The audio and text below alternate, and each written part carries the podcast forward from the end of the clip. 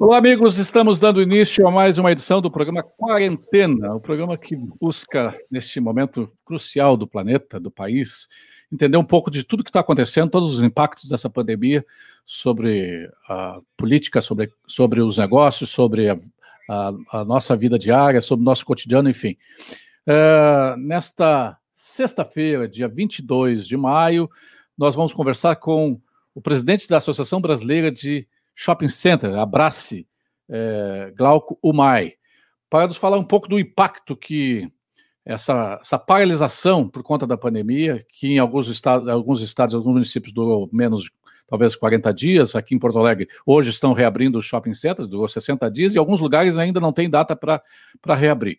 Vamos conversar com ele durante essa próxima uma hora para entender um pouco desse, que é o principal modelo de varejo ainda no Brasil e em boas partes, boas partes do planeta. Boa tarde, Glauco. Tudo bem contigo? Olá, boa tarde. Tudo bem? É um prazer estar falando com vocês aí, Júlio. Esse, esse banner aí atrás é daqueles que escamoteia, aparece os, os livros? Assim, é um banner ou não? É, são livros mesmo? Não, esse é a, essa é a minha biblioteca mesmo. o Glauco é. Ninguém é perfeito, ele é corintiano. Mas Semana passada, uh, sexta, terça-feira, nós entrevistamos o Ives Granda, grande jurista Ives Granda, que é São Paulino, conselheiro do São Paulo. São Paulo e Corinthians, ambos são fregueses do Internacional. Há controvérsias. Como um bom e educado convidado, ele, ele foge dessa, dessa polêmica. Mas, o, o, o Glauco, eh, hoje estão abrindo aqui o shopping center, depois de 60 dias. É, em alguns lugares, como Santa Catarina, já começou a reabrir um pouco antes, tal. E aí São Paulo, Estado de São Paulo, Rio de Janeiro, é, continua fechado. Não sei se já tem, ainda tem, já tem data para reabertura. Já tem alguma previsão? Olha, o, o, hoje nós temos no Brasil 107 shoppings abertos, que dá aí cerca de 18% da base total, que é de 577. E aí no Rio Grande do Sul na verdade, o movimento de reabertura em Porto Alegre começou na quarta, agora anteontem, abrindo 10 shoppings, e agora, entre ontem e hoje, abriram mais 7, então os 17 shoppings de Porto Alegre estão, estão abertos aí. E tivemos um movimento anterior ali em Canoas, em, em Cachoeirinha, Gravataí, Pelotas, Santa Maria, abrindo um pouco antes. Então, temos aí um movimento coordenado de abertura também é, no Rio Grande do Sul. Na região sul, é, nós temos a maior quantidade de shoppings dentro desses 107, é, se eu não me engano, 70 shoppings é, abertos são da região sul. É, em São Paulo e no Rio de Janeiro, nós não temos, sobretudo em São Paulo, no estado inteiro, 645 municípios, 68 municípios com shopping, nós não temos nenhum aberto.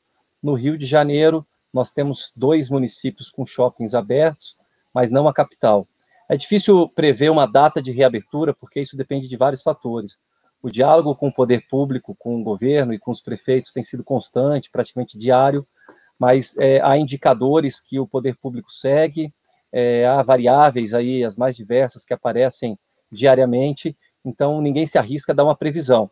A gente trabalha semana a semana e, por exemplo, para não me estender muito na resposta, por, por exemplo, trabalhamos a semana inteira com a expectativa de reabrir, por, é, desculpa, Belo Horizonte na segunda, dia 25.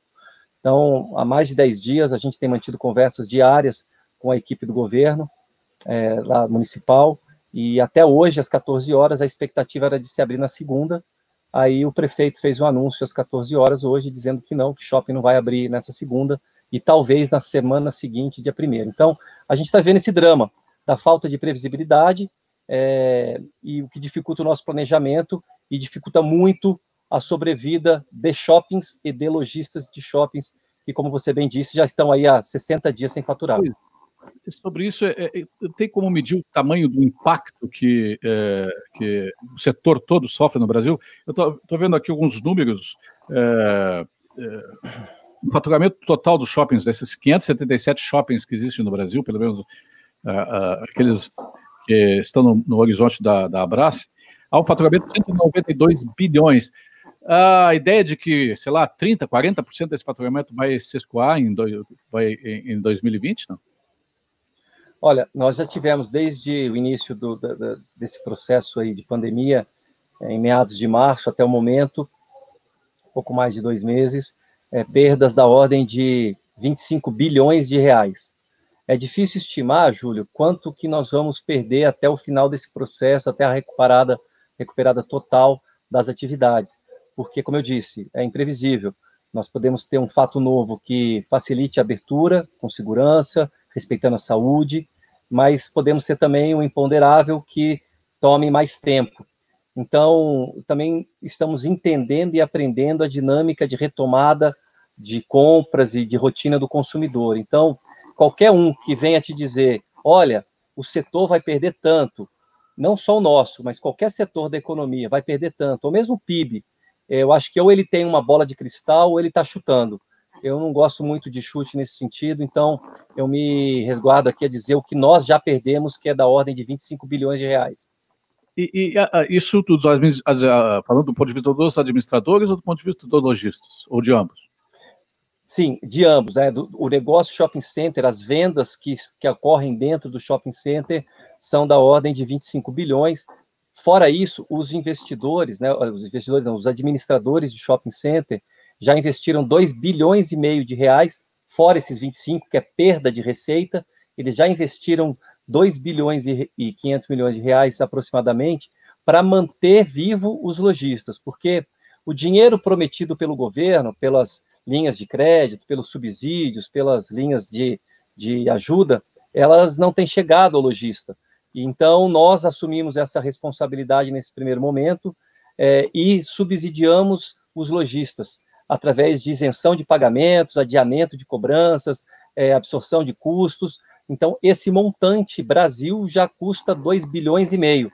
Então, é um valor excepcional, nenhum outro setor investiu tanto quanto o setor de shopping centers, é, e estamos muito preocupados com os próximos meses, porque o nosso fôlego está acabando, essa responsabilidade não é nossa, é, nós a assumimos, mas o governo tem que começar a agir um pouco mais rapidamente, de forma efetiva, porque senão é, a situação vai ser muito desastrosa é, daqui a um mês ou dois meses, viu, Júlio? É. O, o, varejo já vinha há algum tempo, a, a, a economia vinha já há quatro, cinco anos, é, é, a, crescimento negativo, um desempenho bastante fraco. O ano passado cresceu 1%, em 2019, 2018 cresceu 1%, 2019 cresceu 1%. Agora nós estamos começando a entrar em flat para crescimento, houve, aí veio essa pandemia. Então, o, o, o, a economia como todo, mas o varejo em especial, vinha sofrendo dificuldades e, e não havia esse colchão, é, essa reserva, essa capital de, é, esse capital de giro, esse fluxo de caixa suficiente para aguentar um período tão longo como esse. É, eu imagino que a maioria da, da, da, do varejo seja assim, sejam ele menores, menor porte ou os grandes portes, porque tudo é proporcional. É, é, quanto que tu imagina que isso possa eu sei que tu defende o, o, setor, tu queres que seja o menor impacto possível, mas é, é, é, de, é natural imaginar que muitos lojistas não vão conseguir voltar. Tem uma ideia de quanta, de qual vai ser o tamanho da quebradeira no varejo, especialmente nesse Olha, sim, como eu disse, é, é difícil é, ser assertivo nessas contas. É, hoje, hoje a gente tem dados que indicam é, um fechamento de cerca de 20% dos lojistas de shopping. É, a gente tem uma pesquisa que 20% diz que já fechou ou pretende fechar nos próximos 30 dias. É um número é, assustador, né? Estamos falando aí de um universo de 105 mil lojistas, é, 20%, 20% deles, 20% é muita coisa. Para você ter uma ideia, sim, para você ter uma ideia, a, a vacância média, né, ou, ou, seja, a taxa de ocupação, o tamanho do espaço ocupado nos shoppings até fevereiro era de 95% em média, 95,5% de ocupação. Só tinha 4,5%. É, 4,5% de vacância. Então a gente está falando de passar isso para 20%. Claro que nós acreditamos em medidas que vão reduzir isso, mas é, é assustador o potencial destrutivo dessa crise, sobretudo porque a gente não está conseguindo ter as mesmas medidas é, que outros países tiveram. Por exemplo, os Estados Unidos, que tem muito shopping, inclusive lá já existem mais de 550 shoppings abertos desde, segunda, desde o dia 1 de maio, e, e lá o governo destinou para lojistas, sobretudo pequenos e médios, é, 600 bilhões de dólares a fundo perdido. Não são empréstimos como o que a gente tem pleiteado aqui. Foi dinheiro que o governo deu para o lojista, para o empreendedor poder pagar os funcionários, poder se manter vivo, pagar seus suprimentos, pagar seus aluguéis. Isso durante dois meses e meio, podendo ser estendido para outros dois meses. É, e aqui a gente tem dados diariamente saindo em jornais, e eu tenho esse monitoramento junto com os nossos lojistas e com outras associações, menos de 10% dos lojistas que tentaram acessar crédito não conseguiram. Né? Então, dos 40 bilhões destinados para o governo para linhas de financiamento, menos de 2 bilhões já foram utilizados. Então, é uma situação que precisa ser olhada com mais atenção, porque se existe uma pressão nacional e um debate sobre saúde e economia, esse debate tem que ser entendido. Ele não é uma radicalização de capitalistas selvagens contra humanistas deslumbrados e responsáveis. Ele é um debate muito sério, é, que coloca o papel do Estado nesse momento, que coloca a, o fôlego e o tamanho da nossa economia, e ele deve ser considerado e olhado sob essa perspectiva, porque os dois lados têm razão essas linhas de crédito do governo federal que tá, tá, tá, uh, não está chegando na ponta que tu diz, e, e, e, é verdade, vários, vários outros setores reclamam que das dificuldades de, operacionais de, dessas linhas de crédito, e o Estado de São Paulo não tem linhas de crédito especiais uh, dos bancos uh, associados ao governo, sei lá o quê, linhas especiais que através da, da rede de bancos do Estado de São Paulo? É, não só o estado de São Paulo, né, diversos estados têm os seus bancos de fomento, aqui em São Paulo nós temos também, e essa crítica ela não é só o governo federal, ela é os governos estaduais e municipais também. Todos têm, todos os governos têm uma parcela nessa responsabilidade de recuperação financeira e econômica das empresas, seja diferindo impostos, por exemplo, IPTU ou ISS, que é um imposto importante para o lojista e que não está sendo é, de maneira generalizada suspenso ou adiado, é, os governos estaduais também com seus bancos de fomento ou créditos de ICMS também não estão sendo trabalhados, porque estados e municípios estão quebrados. Então, eles já vinham quebrados e discutindo com o governo, chegou uma situação em que perpetua a quebradeira e não tem e não os dá fôlego para poder auxiliar as empresas. Então, aqui em São Paulo existe banco, as taxas de crédito é, de, de juros e o prazo colocado para os lojistas não são possíveis, não são execuíveis.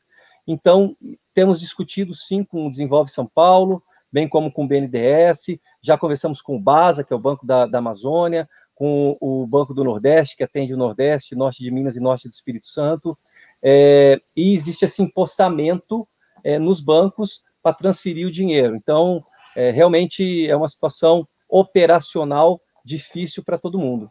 E, e, é só questão operacional ou porque também tem problema de cadastro? Porque há, há um problema seguinte, daqui a pouco os lojistas, as empresas, até por conta da, da falta de faturamento, estão tão, é, negativados, tão, não, tem, não conseguem todas as CNDs, sei lá, alguma, me parece que tinha que haver uma, uma ação de pós-guerra mesmo, né? Olha, tá devendo, mas ok, vem cá que eu vou te acolher, vou te, vou te ajudar a sair claro. dessa situação. Parece que não está havendo isso, né? Exatamente, Júlio. Olha, é, momentos excepcionais requerem soluções excepcionais. Nós não podemos atender o mercado com as armas e ferramentas tradicionais dos momentos tradicionais. É, como você bem disse, as empresas já, algumas já eram, é, já enfrentavam dificuldades, já estavam negativadas, outras estão se tornando, não tem crédito, não tem garantias para dar, e não é por isso que não podem ter acesso ao crédito nesse momento, porque a situação é excepcional. Então, o que a gente advoga é que o governo assuma todo o risco, não passe esse risco para bancos comerciais, porque isso vai aumentar o spread, vai aumentar a exigência de garantias e vai impossibilitar é, o acesso ao crédito. Essa é a nossa tese desde março. Passamos já dois meses defendendo essa tese que se comprovou e ainda não conseguimos ver um movimento coordenado para que o crédito chegue. Então, é, é enfim, e nós estamos falando de um setor que prega quase um milhão de pessoas, segundo os dados aqui da Abraço, são 980 mil, não, são é, 1 milhão e 100 mil empregos. Ou seja, se Isso. nós tivermos 20% de, de, de, de debacle, nós vamos ter 2 milhões, 220 mil, 200, 220 mil é, é, empregos uh, sendo extintos. E, e, e, uma, no momento que uma, um lojista fecha, para reabrir novamente o seu negócio, para ter condições financeiras, ânimo, disposição de empreender novamente, vai levar tempo. Então, são 200 mil empregos que puf, evaporam no mercado de uma hora para outra. Né? É, e a, esse dado de, de 1 milhão e 100 mil é, de empregos diretos dentro do shopping, mas a gente tem um estudo da FGV que mostra que para cada um emprego direto, dois outros são gerados indiretamente. Então, a gente fala que a cadeia produtiva do setor gera 3 milhões e 300 mil empregos. É, então, realmente é importante porque grande parte, 60%, 70% desses empregos e dessas lojas são pequenas empresas, né? São micro, pequenos negócios que compõem o universo do shopping. Então, nós não estamos falando de fechar uma loja grande, uma cadeia grande que pode se reestruturar na frente. Nós estamos falando de pessoas que ali têm, nessas empresas, o seu ganha-pão e que vão ficar é, sem a sua empresa da mesma forma que poderiam ficar sem o seu emprego. Então, é, realmente a gente está falando de renda, né? A gente não está falando de empresa, a gente está falando de renda, de empregos, de tocar a vida, o que é uma situação lamentável. É, quem tiver, tem várias pessoas, vários empresários aqui assistindo, vários líderes de entidades assistindo. Quem quiser fazer a sua pergunta, é só mandar aqui pro, ou para o WhatsApp ou para a live mesmo. É, eu estou aqui com o Ricardo Cecegolo, que é, foi presidente do Sindicato uh, da Construção Civil do, do, Estado do Rio Grande do Sul e hoje é, é, é diretor comercial de uma, grande construtora em Porto Alegre. E ele diz o seguinte: que não é só o setor, o, o setor da construção civil, o problema com os bancos privados está duríssimo no crédito. Ele acha que a solução seria o governo dar um aval às empresas, ou seja, nesse momento ser o fiador das empresas. Eu, eu li agora, pouco, anteontem, que o governo federal está criando uma linha, um fundo garantidor para pequenas empresas, micro e pequenas empresas. Não sei se alcançaria uh, uma, alguma parte dos, dos lojistas de shopping center, mas talvez seja essa a solução, ter um fundo garantidor, né? É, esse é o nosso pleito para o governo. A gente tem conversado com o Banco Central e com o BNDES já há algumas semanas é, que realmente exista esse fundo garantidor para que as empresas possam acessar. Sim, ele, ele atinge as empresas de shopping, a gente vê isso com bons olhos, que são micro, pequenas e médias empresas, a grande maioria das empresas que pertencem aí ao nosso ecossistema, é, e temos conversado com o BNDES também, inclusive hoje eu tive uma reunião com o BNDES, é, sobre linhas de crédito acessadas diretamente para os shoppings, para repassar para os seus lojistas, é, para facilitar a operação já que via banco isso não está acontecendo, nós nos tornarmos aí operadores desse crédito para poder passar ao, ao lojista sem spread, sem taxa de, sem, sem juros em cima, sem nada disso. Então, existem complicações burocráticas do ponto de vista do, do BNDES, mas a gente tem conversado para ajudar o lojista é, da melhor forma possível nesse momento. A, a, as relações de shopping entre, entre os administradores e os lojistas, historicamente, é uma relação tensa, uma relação de um puxa para o lado, puxa para o outro em termos de, de, de, Tem a ver com rendimento, tem a ver com as margens de, de, cada, de cada lojista e com as margens dos administradores que eles é, se impõem como objetivo. É, esse momento agora é um momento agudo, claro, tem, tem vocês mesmo, mesmo disseram que, que, que, os administradores já investiram 2 bilhões de reais de alguma forma para dar um suporte para os lojistas. Mas as relações, essa relação não vai mudar daqui para frente. É, é, é, o shopping não terá que necessariamente ser uma operação mais leve, mais barata, mais viável para os lojistas? Olha, é, eu vou tomar liberdade de discordar de você sobre é, uma relação tensa que existe entre lojista e shopping. Não, existe uma relação tensa, existe uma relação comercial, é, com discussões comerciais em que cada parte quer é, conseguir o seu melhor do ponto de vista financeiro. Mas é uma relação cordial.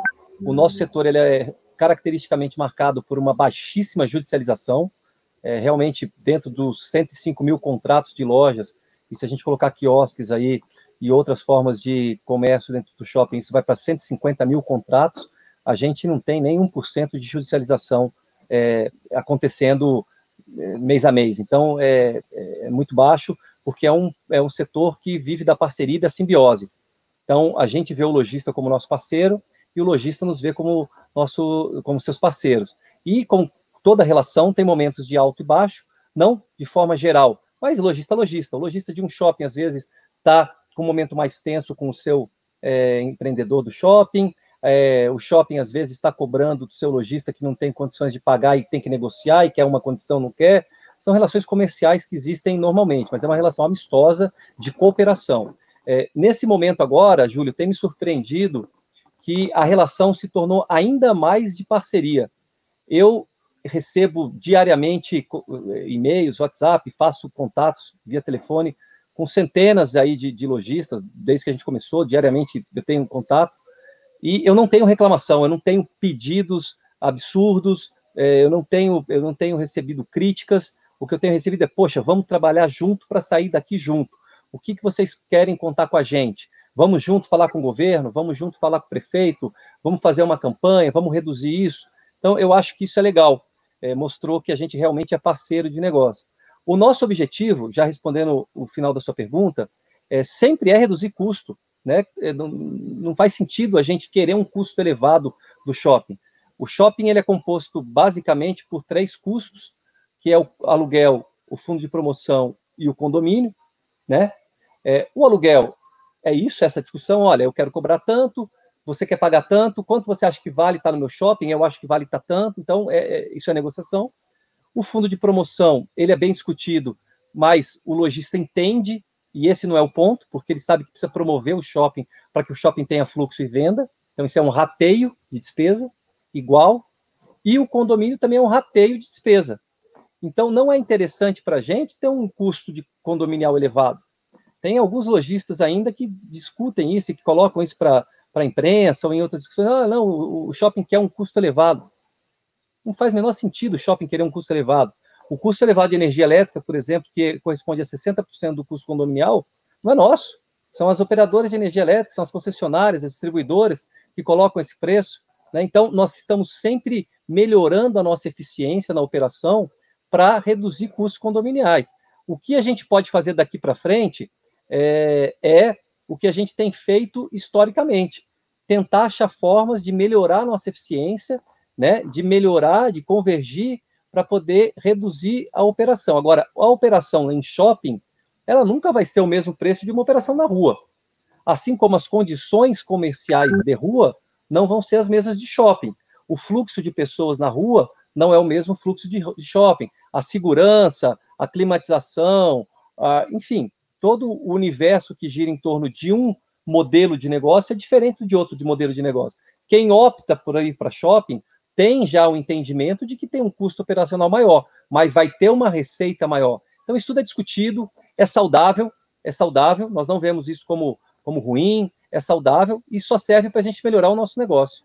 O presidente do Cindy Lojas Pô está nos ouvindo, Paulo Cruz, e ele diz que o seguinte: há uma previsão aqui em Porto Alegre, que ficou até hoje fechado no shopping center, essa semana começou a retornar uh, o, o, comércio de rua mais, mais, de maior volume, de maior porte, uh, tinha voltado semana passada as pequenas e microempresas, uh, ele prevê que em 90 dias haverá uma queda, uma quebra muito grande do comércio, e se não houver, se não houver uma, um aporte do governo, de todos os governos, do governo municipal, estadual e federal, uh, essa quebra pode ser, pode ser quase fatal para o varejo em Porto Alegre. Ele pergunta qual é a tua opinião em relação ao resto do país. É, não apenas é, claro, tu tens a visão do shopping center, mas também da visão do o que, que pode acontecer com o varejo tradicional de rua, por exemplo. É, como eu disse, é, é uma situação difícil, porque a gente não sabe a dinâmica de recuperação das vendas, né? O que a gente tem observado em shopping, e que reflete um pouco a rua, do que eu tenho conversado com as associações de rua, é um retorno aí de 30%, 40% das vendas nesse primeiro momento em relação ao mesmo período do ano passado. É, então, a gente tem que observar esse, esse movimento de retomada, né, para que a gente possa se planejar. Eu não sei se vai demorar 60 ou 90 ou 120 dias, mas a gente quer reiniciar esse processo de, de essa atividade econômica, a gente quer começar a, a retomada da atividade econômica para a gente poder chegar lá no nosso objetivo de atingir 100% das vendas em algum momento. Se a gente não começa, a gente não vai chegar lá. Então, é realmente uma situação, eu, eu tenho dito desde o primeiro dia, falo, olha, essa é uma equação que o setor privado não pode assumir. Nós não temos condições. Se somar todas as empresas do Brasil, nós não temos condições de arcar com trilhão, dois trilhões de reais, que é o tamanho do que a gente precisa.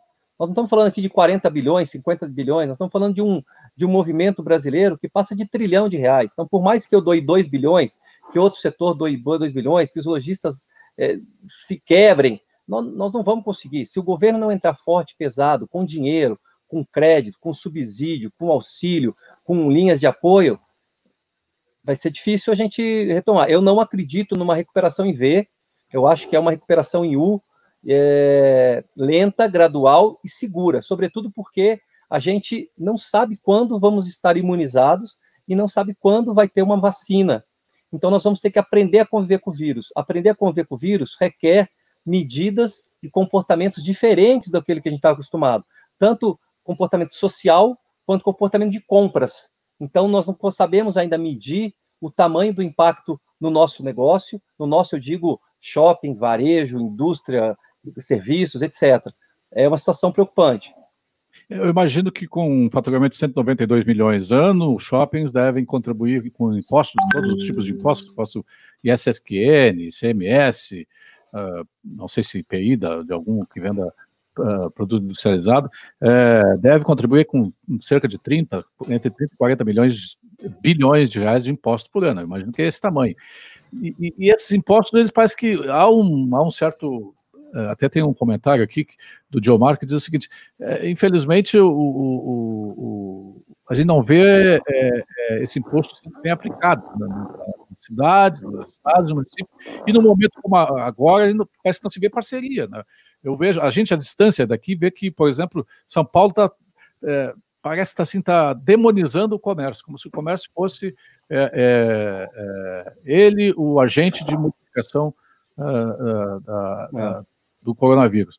E, e, e, e, talvez lá atrás, lá no início, lá no início da pandemia, se tivesse é, reduzido apenas a, a, a capacidade de shoppings para 30%, 40%, tal, com todas as medidas, talvez é, é não, não, não aumentasse é, o número de a disseminação do vírus e, e, mantivesse as empresas minimamente trabalhando. Não? É. Olha, é, eu, eu, eu, disse uma, uma frase aí e eu, eu reitero que é o seguinte: o que mata é, deixa até. A frase que eu disse é o seguinte: o vírus mata as pessoas, o que mata as empresas são governos ineficientes, né? Então, a gente tem que se preocupar com a saúde das pessoas pelo vírus, mas a quebradeira das empresas não é gerada pelo vírus, porque em países onde o governo agiu, né, onde houve uma coordenação nos entes federados, é, entre os agentes públicos, as empresas sobreviveram o desemprego aumenta, mas ele está sob controle, ou as pessoas que perderam emprego têm sua renda garantida e conseguem passar com dignidade é, durante esse período. Então, é, eu não sei se é, seria possível, lá em março, a gente reduzir o fluxo de pessoas ao shopping, realmente eu não sei o impacto disso na curva. Eu acredito que essa quarentena, ela é importante, é, ela é importante sobre três aspectos. Ela é importante para que os governos, ela foi importante, né, para que os governos pudessem se preparar, e aí se preparar significa aumentar leitos de UTI, leitos é, é, de atendimento, adquirir respiradores, fazer testes, achatar a curva, entender a dinâmica do vírus, preparar políticas econômicas de auxílio às pessoas e às empresas. Então, foram 40 dias para isso. As empresas tiveram esses 40 dias fechadas para entender esse novo normal, para poder desenvolver protocolos seguros de operação num novo mundo com a ameaça do vírus.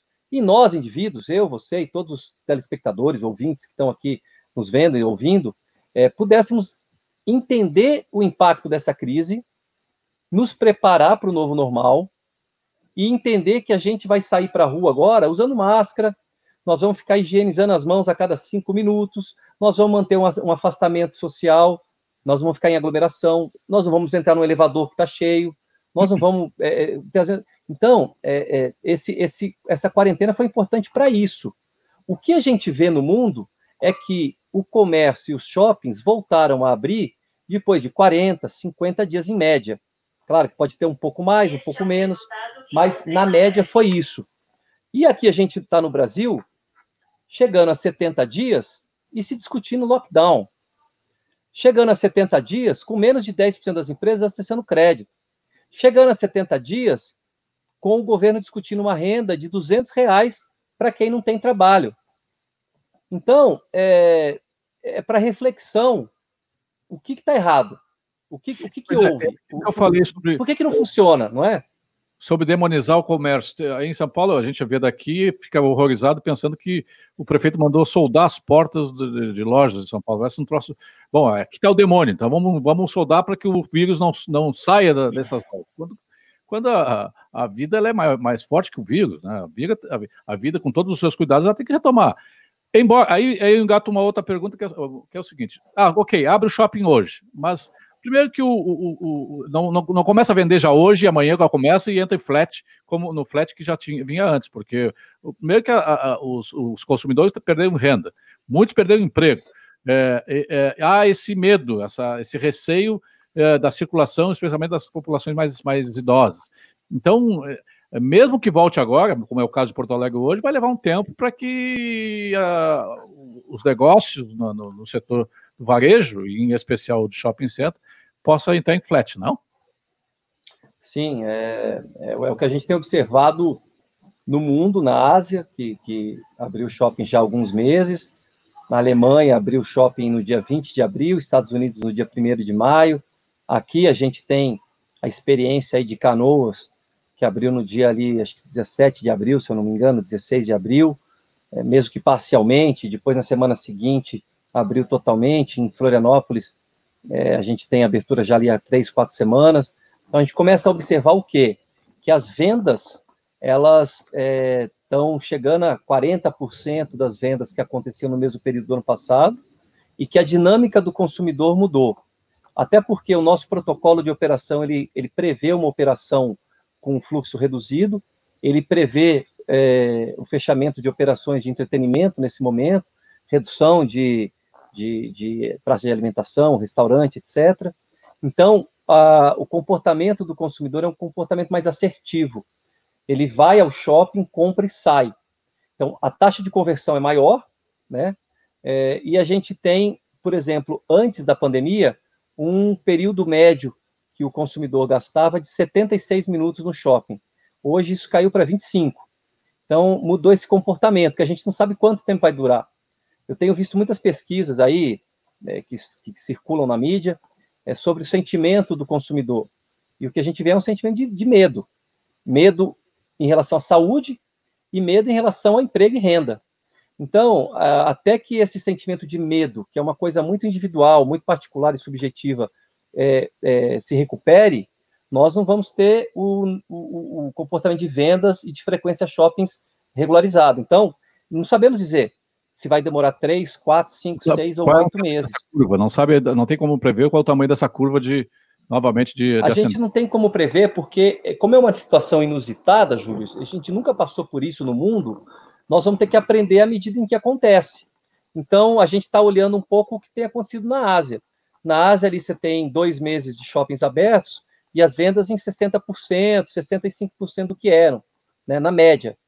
É, então, a gente está vendo ali que se recupera 10% é, a cada mês, mais ou menos, em média. Mas também não, isso não necessariamente reflete o, o, o, o, comportamento do consumidor brasileiro. Então, nós vamos ter que aprender à medida em que as coisas acontecem, infelizmente. O, Marcelo Tovo diz assim: uh, não existe nenhuma linha de crédito decente do sistema bancário se há um programa do governo que não peça o fígado dos empresários como garantia. Concorda com ele o Dimitrios Papagorgio, dizendo que dificilmente os bancos vão injetar dinheiro sem garantias reais. E o Marcelo fala ainda que não tem como preparar ou investir num protocolo se não há garantia de consumo. Ou seja, o que, que vem primeiro, o, o ovo ou a galinha? O, o, o Glauco uh, está na, na, Associação Brasileira de, de, Shopping Center desde 2015, é, cinco anos. É, antes ele, ele trabalhou em Hong Kong. Hong Kong, é, assim, os, os, aliás, os países todos ali da volta, todo, todos os uh, todo, uh, uh, os países asiáticos, eles de alguma forma eles já convivem melhor com essa é, com essas ameaças é, de vírus, então já eles resistiram melhor, passaram melhor, já estão já estão com a economia funcionando já há algum, te algum tempo. Esse, essa, tu achas que tudo é achismo agora, porque a gente não tem como, a gente não tem o passado como, como é. Brasil como, como elemento. É, que é, que a, o, as pessoas, no, no, no, que os brasileiros vão adotar é, como prática, como hábito, esses protocolos mais primevos assim de, de, de, de, de prevenção a, a, a, epidemias, como, por exemplo, luvas uh, em alguns lugares, álcool gel, máscara. É, isso tu acha que veio para ficar isso?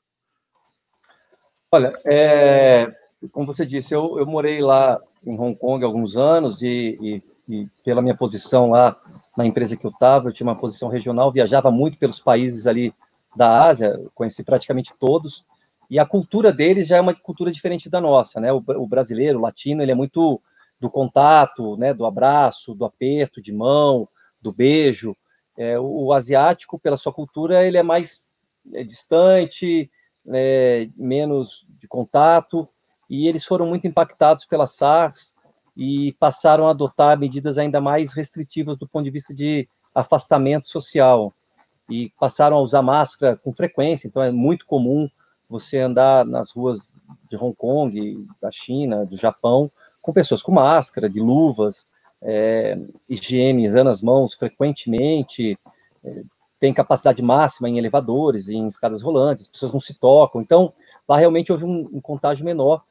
Eu não sei se isso veio para ficar definidamente no Brasil, mas eu acho que durante um período longo, até que a gente é, imunize todo o país, ou ache-se uma vacina e se vacine todos os brasileiros, ou grande parte dos brasileiros, eu acho que forçosamente nós vamos ter que adotar essas práticas. Ainda que não seja algo espontâneo, as empresas, principalmente essas de atendimento ao público, vão ter que exigir dos seus é, consumidores, dos seus frequentadores, práticas mais é, responsáveis desse ponto de vista de higienização e sanitização. Então, ainda que eu não queira usar uma máscara, se eu for a um shopping, o shopping vai exigir ou vai solicitar que você utilize uma máscara e ele vai disponibilizar álcool gel o tempo inteiro, na subida da escada rolante, na descida da escada rolante, na entrada do elevador, na saída do shopping, na entrada do shopping, e você vai acabar sendo levado a tomar essas práticas. Se isso vai ser absorvido pela cultura brasileira no longo prazo, eu não sei, é uma variável é, que a gente não pode, não pode desconsiderar. Mas eu acho que durante um período que eu não vejo algo menor do que 12 meses, nós vamos estar operando num novo normal. Se esse novo normal vai ser perene ou se ele vai ser absorvido pelo normal antigo, é, eu não sei te responder, Júlio. É, é, outro dia eu vi uma, uma, reportagem, se não me engano, da, da TV Record, lá de 2003, 2004, quando da primeiro surto de H1N1 no Brasil, e todo mundo de máscara, e a repórter de máscara, e todo mundo dizendo assim, ah, agora eu vou usar álcool gel sempre. Passou-se um tempo, ninguém lembra mais daquilo lá, e, o Brasil voltou a ser andado como sempre andou eu imagino que agora, como o susto foi maior, como o período de, de, de, de, isolamento foi forçado, foi, foi bastante grande, eu acho que agora vai, vai ter um residual importante, né? Mas eh, a, a conferir. O, eu, eu, vi no site da Abrace que uh, havia previsão para 2020 da, da, inauguração de 21 novos empreendimentos no Brasil, 21 novos shoppings no Brasil. Esses inauguraram, os que não inauguraram estão com seus cronogramas uh, uh, normais, paralisaram, aqueles que estavam prevendo iniciar obras seguraram tudo, não vai sair. O que, que pode dizer de novos empreendimentos?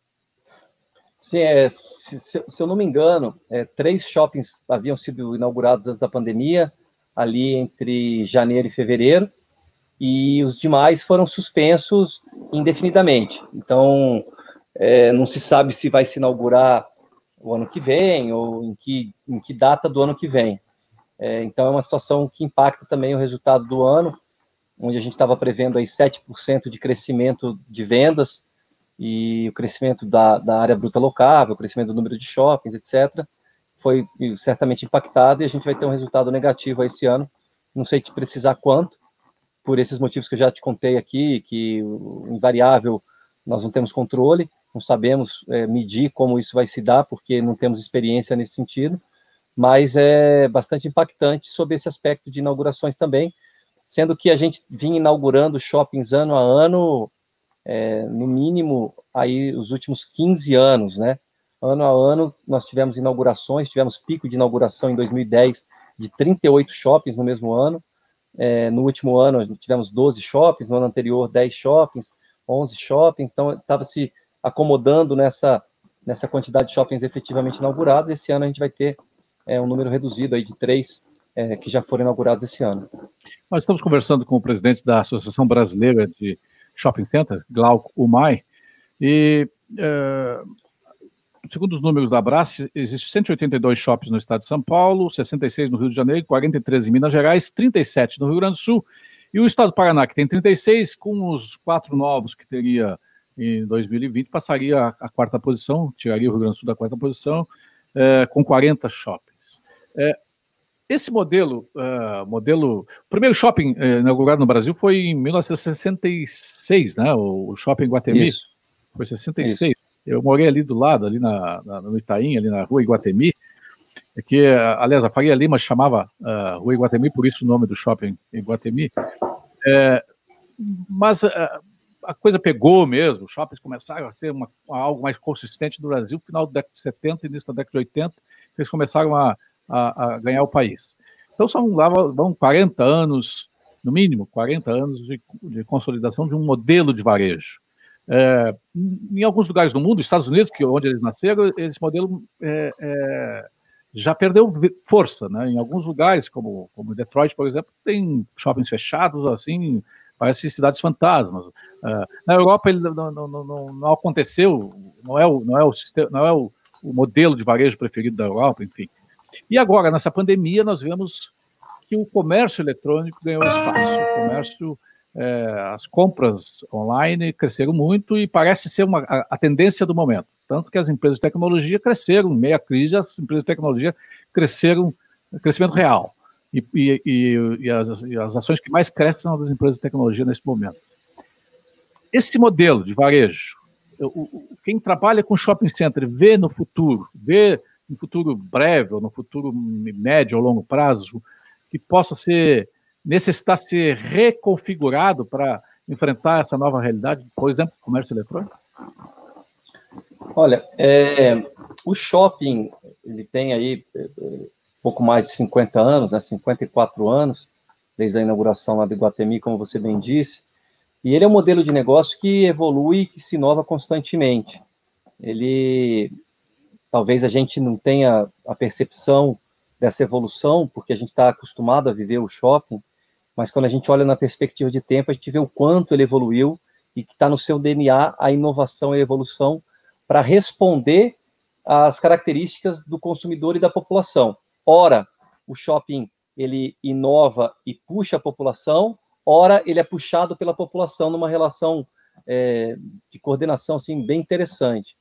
O, o shopping, para você ter uma ideia, ele nasceu é, como uma caixa imobiliária que alugava lojas, né, era, um, era, algo basicamente imobiliário, não era nem varejo, que a gente chama no mercado de real estate, né, de, de, de, de imobiliário, e ele foi evoluindo, outros componentes de negócio foram se, se acoplando ao shopping, por exemplo, no início o shopping não tinha estacionamento, era impensável um shopping ter cinema, teatro, era impensável o shopping ter restaurantes, é, parques, áreas kids, fraudário, é, disponibilizar sua parte interna como merchandise para que outras empresas pudessem anunciar. Não se pensava em ter eventos dentro de shopping, corridas, feiras, etc. Então, o shopping foi evoluindo e ele continua evoluindo. Essa nova dinâmica de evolução agora é a integração do online né, com o físico, o varejo digital com o físico. E o shopping no Brasil, ele é muito mais que um shopping. Ele é um centro de conveniência. Né? As pessoas resolvem a sua vida num shopping. Então, ali na hora do almoço, por exemplo, ali numa uma hora e meia de almoço que as pessoas têm, elas num shopping conseguem ir ao cartório, à, à Polícia Federal tirar um passaporte, ao banco, ao chaveiro, ao, à manicure, enfim, o que ela precisar, ela resolve ali em uma hora, uma hora e meia.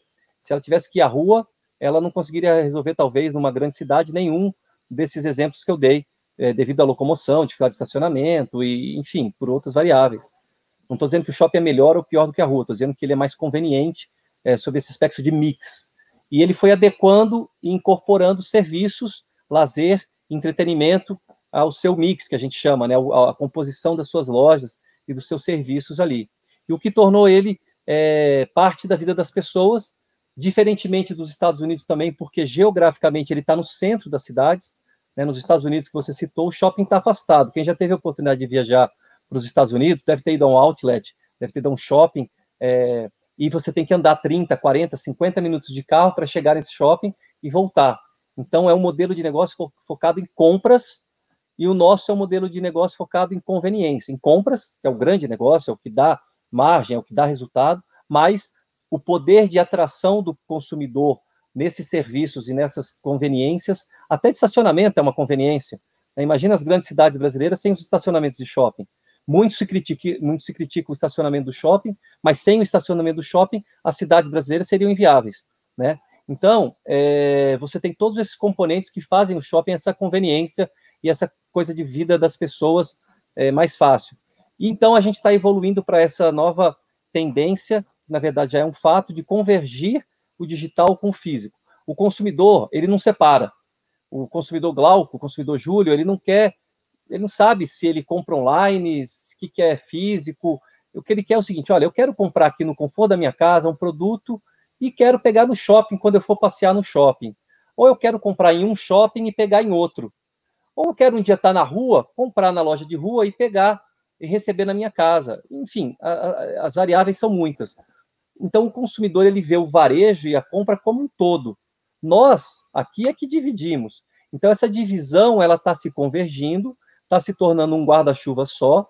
Os shoppings estão migrando para o digital, o digital está migrando para o físico, os sistemas estão sendo integrados, as logísticas estão sendo aperfeiçoadas, e o que a gente vê no futuro é um shopping forte, é um shopping fisicamente necessário, tanto como showroom, como pontos de delivery, como pontos de recebimento, como pontos de lazer, entretenimento e cultura, como pontos de venda, porque o consumidor gosta de pegar e comprar e receber naquela hora, também com a venda online. Então o... eu quero receber e pegar no shopping. O, o Jomar uh, Roscoe, lá do Rio de Janeiro, diz que, que agora virão os drive-ins nos estacionamentos. Tem essa previsão? Olha, é, a, o brasileiro é criativo e, como nós dissemos, como eu disse aqui, o shopping ele é inovativo sempre. É, dentro desse universo de poder, de ter que fechar o shopping, os shoppings brasileiros inventaram essa mobilidade de drive-in. Então, o consumidor ligava para o shopping, para a loja do shopping, comprava um produto e com o carro passava numa área que o shopping construiu destinada para isso e sem contato físico pagava ou por aproximação ou mesmo digitando ali na maquininha de cartão de crédito, enfim, com toda a proteção necessária, pegava o seu produto sem contato e foi. Então, hoje, a gente tem aí cerca de 50% dos shoppings brasileiros fazendo drive-in. Né? Não todas as lojas de todos os shoppings, desses 50%, mas parte das lojas fazendo drive-in, o que deu um, um, um respiro aí para o lojista. Então, é um modelo a mais que eu acho que veio para ficar, viu, Júlio? Eu acho que veio para ficar, sobretudo nesse momento de novo normal, para as comunidades e para os públicos de risco. Né? Então, os idosos ou quem tem algum problema respiratório, alguma deficiência, ele vai poder continuar fazendo a compra, saindo de casa e pegando a sua compra sem um contato direto ali dentro da loja. Acho que é um modelo a mais que veio agregar. Tu falaste em respiro, falaste de pessoas com problemas respiratórios. Eu, eu lembro do ar-condicionado, que disse que eh, foi apontado como um dos problemas, para uma, manutenção do shopping funcionamento, que o ar-condicionado seria talvez um, um, um, um, reprodutor, ou pelo menos um, um elemento que pudesse eh disseminar o vírus. E, esses e, aí, seguinte, circulou pela internet vários, várias imagens, fotos de produtos mofando. E aí aqui o o, o Isa Rugin está dizendo assim, tem vários sorteios que ficaram pendentes desde março e os carros estão lá dentro do shopping mofando. Existe isso mesmo? Os produtos, alguns produtos mofaram nesses 60 dias, hein? Não, é, isso é uma, é uma fake news, acho que é por isso que esse, eu tenho participado aí diariamente, de segunda a domingo, de entrevistas e de conversas, porque eu acho que é extremamente necessário a gente poder dar essa informação diretamente. É, ou por fake news, ou porque realmente são muitas informações que, que passam na internet, a gente às vezes lê muito rapidamente e não se atenta ao que realmente está escrito, mas essa, essa, essa foto, essas matérias que saíram aí sobre mofo, elas não são verdades, não aconteceram em shoppings brasileiros. Foi um caso específico na Malásia, de uma loja da Malásia, que estava dando exemplos sobre um problema específico deles, de umidade. É, não tem relação nenhuma, não temos nenhum caso no Brasil de mofo, de fechamento, mesmo porque os ar-condicionados dos shoppings continuaram funcionando, né? Os shoppings mantiveram, porque justamente pensaram nisso, que é, nós temos produtos perecíveis, nós temos produtos de todos os nossos lojistas, nós temos que manter a segurança, a limpeza, a organização, o ar. Então, é, é um dos pleitos, é um dos motivos que a gente negocia com o governo. Fala, olha, não dá para fechar o shopping, lacrar e, ó, beleza, volta daqui a três meses. A gente, o shopping continua vivo, existindo, e tem custos para isso. Então, é, é, isso é mentira, não, não é do Brasil, não, não, houve isso, não há isso. E em relação ao ar-condicionado, que você falou, é importante dizer, é, o ar-condicionado do Brasil, não de shopping, o ar-condicionado do Brasil, ele é gerido pela vigilância sanitária, Anvisa, e pelas vigilâncias sanitárias locais, e ele tem um dos mais altos padrões de regulamentação do mundo. É um dos ar, do ar-condicionado mais seguros do mundo, é aqui no Brasil, devido às normas é, é, rígidas de controle. Os fabricantes têm normas rígidas também de operação. Então, logo que surgiu isso, a gente foi verificar e os ar-condicionados dos shoppings do Brasil, eles seguem padrões não só da Abrava, que é a Associação Brasileira da Indústria de Ar, de Refrigeração e Aquecimento, etc., como as associações correlatas de Europa e Estados Unidos. É, procuramos infectologistas e pneumologistas aqui do Brasil, que deram um parecer indicando que não há risco ou não se pode considerar o risco de contágio via o ar-condicionado. O ar-condicionado dos shoppings não é um elemento que vai contaminar ou deixar de contaminar as pessoas, pelo pé direito alto dos equipamentos, pelo tipo de ventilação que é trocada frequentemente com o meio externo, com os dutos que são que, que utilizam bactericidas para limpeza, com o posicionamento das lâminas do ar. Então, isso tudo é regulado e existem documentos que confirmam a segurança. Teses existem, né? É, mas não se há nada comprovado e nós estamos muito seguros da operação. Imagine, se ar-condicionado fosse um problema no Brasil, os hospitais não poderiam operar. Nem você na sua casa poderia usar ar-condicionado, nenhum escritório no Brasil poderia usar ar-condicionado, nenhuma indústria, e seria o caos no mundo inteiro. Nós temos no, no mundo 5 mil shoppings abertos em diversos países, mais de 30, 40, 50 países, em nenhum país se questionou ar-condicionado, nenhum, nenhum país. Na Alemanha, os shoppings estão funcionando desde 20 de abril e não houve qualquer questionamento sobre ar. E olha, se a gente não confiar na segurança, na capacitação técnica dos alemães, é difícil a gente confiar em outro país. Então, isso é algo que nos preocupa, mas que nós estamos muito seguros sobre a operação. Estamos conversando aqui, chegando já uh, ao final do programa, indo para o final do programa Quarentena, conversando com o presidente da Associação Brasileira de Shopping Centers, é, Glauco Umay. É, Glauco, os shopping centers, esses 577 shopping centers do Brasil, disponibilizam 2.900 salas de cinema. O cinema me parece ser também um, um dos tipos de varejo que vai uh, sofrer mais, né? Uh, tu falaste que as, uh, nesse protocolo agora de reabertura dos shoppings, as praças de alimentação estão, alimentação estão reduzidas, é, com menos operações e tal, e os cinemas. É, tem previsão? serão os últimos players a serem retomados né, na, volta do shopping center? Olha, eu, eu, não, eu não tenho conversado com o governo sobre shopping, sobre cinemas, né? Eu, eu represento os shoppings, os cinemas estão dentro dos shoppings.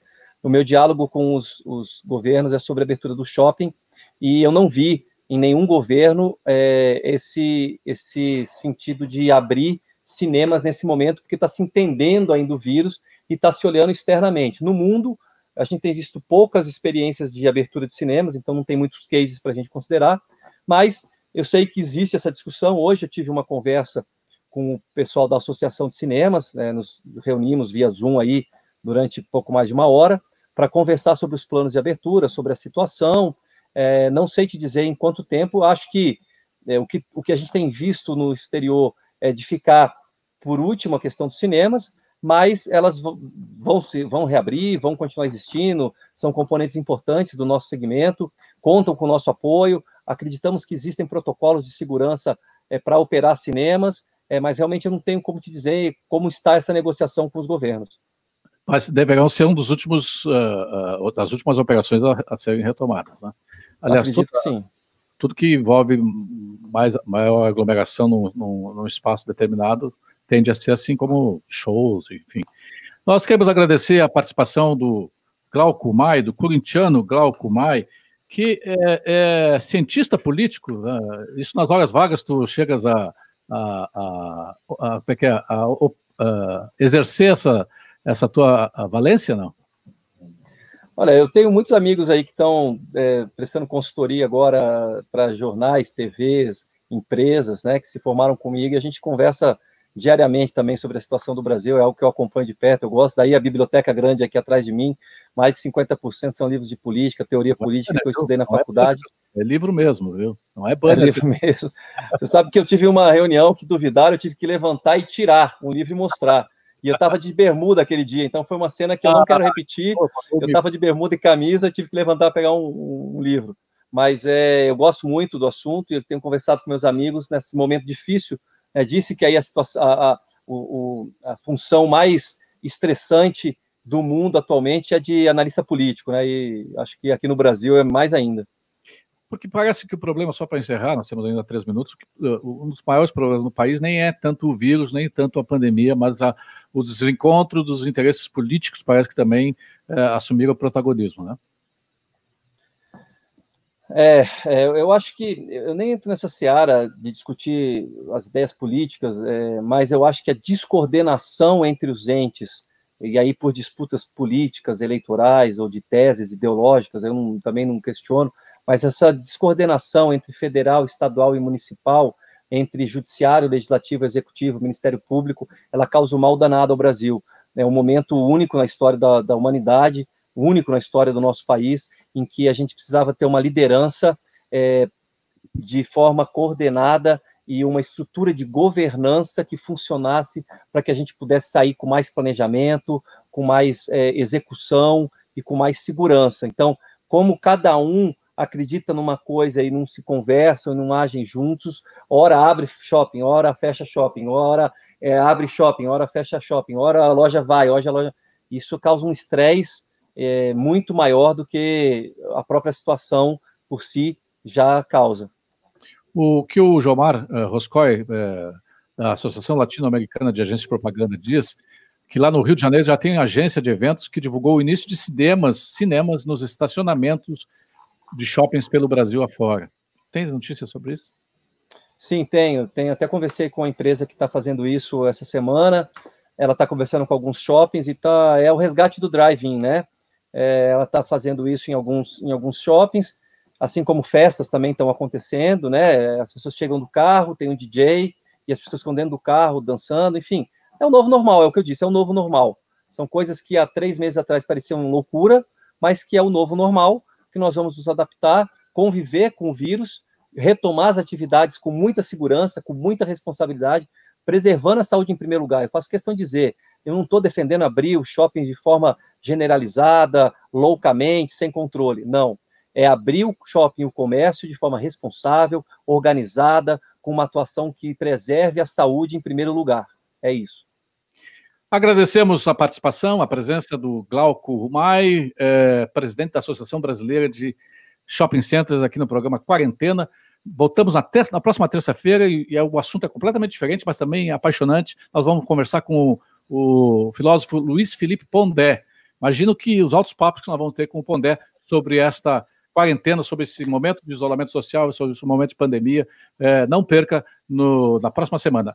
Ah, se você assistiu esse programa de hoje de, do, da metade, de uma parte por fim, é só rebobinar a fita e assistir de novo, seja no Facebook, na página da, da Rádio Press no Facebook, seja no canal da Rádio Press no YouTube. Vai lá no canal do, do, do, do YouTube e se inscreve no canal da Rádio Press. Muito obrigado, Glauco, e até a próxima oportunidade.